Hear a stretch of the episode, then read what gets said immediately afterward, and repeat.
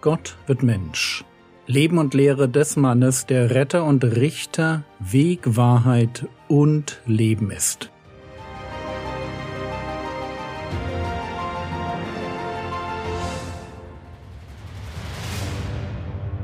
Episode 271 Wenn Heilige die Welt richten. Der Herr Jesus spricht zu seinen Kritikern. Er erklärt ihnen, dass sie nicht noch ein Zeichen bekommen werden, außer das Zeichen Jonas des Propheten. Matthäus Kapitel 12, Vers 40 Denn wie Jona drei Tage und drei Nächte in dem Bauch des großen Fisches war, so wird der Sohn des Menschen drei Tage und drei Nächte im Herzen der Erde sein. Aber gleichzeitig, auch wenn es noch das Wunder der Auferstehung geben wird, gibt sich der Herr Jesus keinen Illusionen hin. Er weiß um das Herz seiner Zeitgenossen. Er kennt die Zukunft seines Volkes. Und es ist eine Zukunft, die von Gericht und okkulter Verführung geprägt sein wird. Fangen wir mit dem Gericht an. Matthäus Kapitel 12, Vers 41. Männer von Ninive werden aufstehen im Gericht mit diesem Geschlecht und werden es verdammen. Denn sie taten Buße auf die Predigt Jonas. Und siehe, mehr als Jona ist hier. Schon wieder redet der Herr Jesus über das Gericht. Er hatte das Thema ja schon etwas früher angeschnitten mit dem Hinweis darauf, dass alle am Tag des Gerichts von jedem unnützen Wort Rechenschaft geben müssen. Aber hier präsentiert er einen anderen Aspekt von Gericht. Es ist die Tatsache, dass die Gläubigen die Welt richten werden. Ein Gedanke, der heute kaum mehr in Predigten vorkommt, aber für Paulus zum Einmaleins des Glaubens gehört. 1. Korinther Kapitel 6 Vers 2 Oder wisst ihr nicht, dass die Heiligen die Welt richten werden? Und wenn durch euch die Welt gerichtet wird, seid ihr dann nicht würdig, über die geringsten Dinge zu richten? Merkt ihr, hier steht, wisst ihr nicht. Das ist, was ich meinte mit einmal eins des Glaubens. Die Korinther sind gerade dabei, weltliche Richter zu bemühen, um ihre internen Streitigkeiten zu lösen. Und Paulus fragt sie, wisst ihr nicht, wer ihr seid? Dass ihr einmal die Welt richten werdet? Und wenn das euer Job sein wird, warum ist dann keiner da, der sich dieser innergemeindlichen Streitereien annehmen kann. 1. Korinther Kapitel 6, die Verse 3 bis 5 Wisst ihr nicht, dass wir Engel richten werden? Wie viel mehr über Alltägliches? Wenn ihr nun über alltägliche Dinge Rechtsstreitigkeiten habt, so setzt ihr die zu Richtern ein, die in der Gemeinde nichts gelten? Zur Beschämung sage ich es euch. Also gar kein Weiser ist unter euch, der zwischen Bruder und Bruder entscheiden kann? Wo hat Paulus diesen Gedanken her, dass Gläubige die Welt und die Engel richten werden? Es gibt im Alten Testament zwei Stellen, an die man denken könnte, dass sie den Apostel inspiriert haben.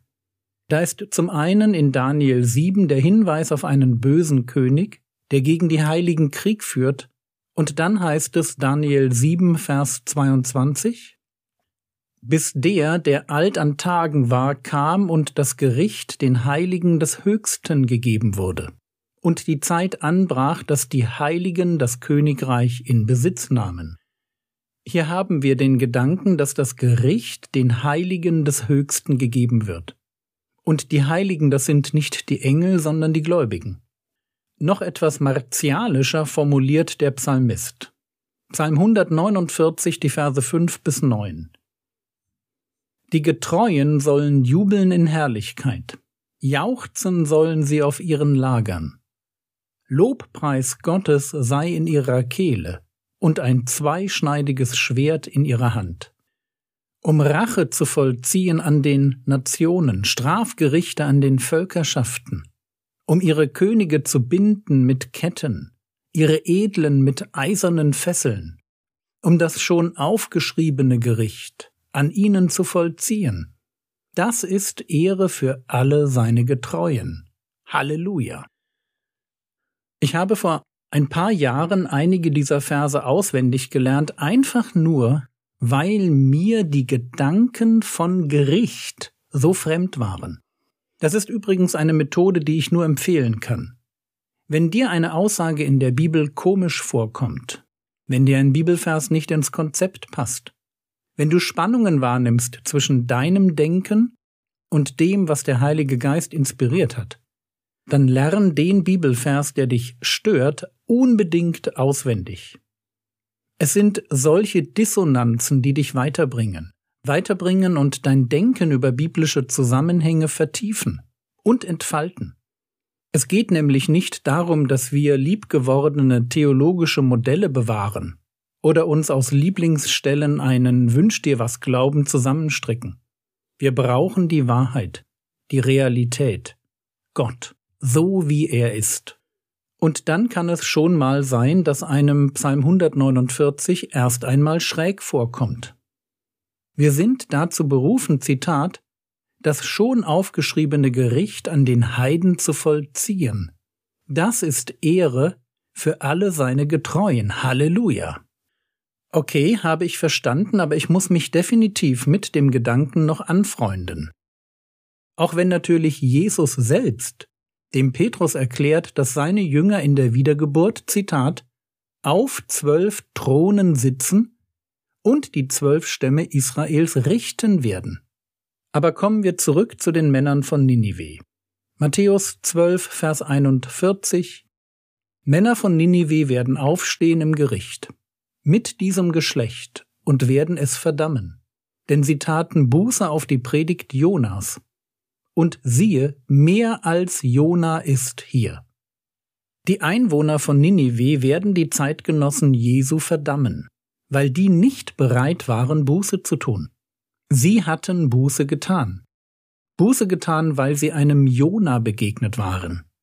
Und wie viel mehr Grund hätte das jüdische Volk gehabt, zu Gott umzukehren? Mehr als Jona ist hier. Merkt ihr, wie Jesus hier argumentiert? Was Gott von den Menschen verlangt? Gott fordert von den Menschen, dass sie mitdenken. Das ist dann wohl auch der Grund dafür, dass Dummheit ein moralisches Vergehen ist. Oder etwas deutlicher, Dummheit ist Sünde. Und deshalb an dieser Stelle ein Wort an alle, die diesen Podcast hören und noch nicht wissen, ob sie ewiges Leben haben. Und ja, man kann und man sollte es wissen, dass man gerettet ist. Wirklich wissen. So wie der Apostel Johannes es formuliert, 1. Johannes Kapitel 5, Vers 13. Dies habe ich euch geschrieben, damit ihr wisst, dass ihr ewiges Leben habt. Es ist wirklich dämlich, sich nicht zu bekehren, obwohl man alles weiß. Irgendwann wird das Argument, ich brauche noch mehr Infos, zur Ausrede. Und deshalb der Tipp an alle, die noch nicht Buße getan haben. Jetzt den Podcast unterbrechen, die Hände falten und Jesus darum bitten, dass er einen rettet und in Zukunft für ihn und nach seinen Regeln leben. Und wenn das zu einfach erscheint, jemanden anrufen, der es mit einem tut. Niemand sollte eine Bekehrung hinausschieben, wenn er eigentlich alles weiß. Oder wie es im Hebräerbrief heißt, heute, wenn ihr seine Stimme hört, verhärtet eure Herzen nicht. Das ist nämlich, was die Zeitgenossen Jesu tun.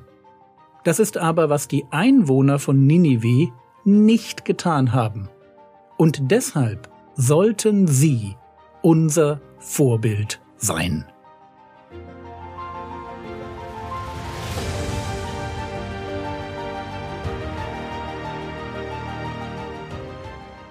Was könntest du jetzt tun? Du könntest dir jetzt Zeit nehmen, um für die Zuhörer dieses Podcasts zu beten, die sich die Frage stellen, ob für sie Bekehrung dran ist. Das war's für heute.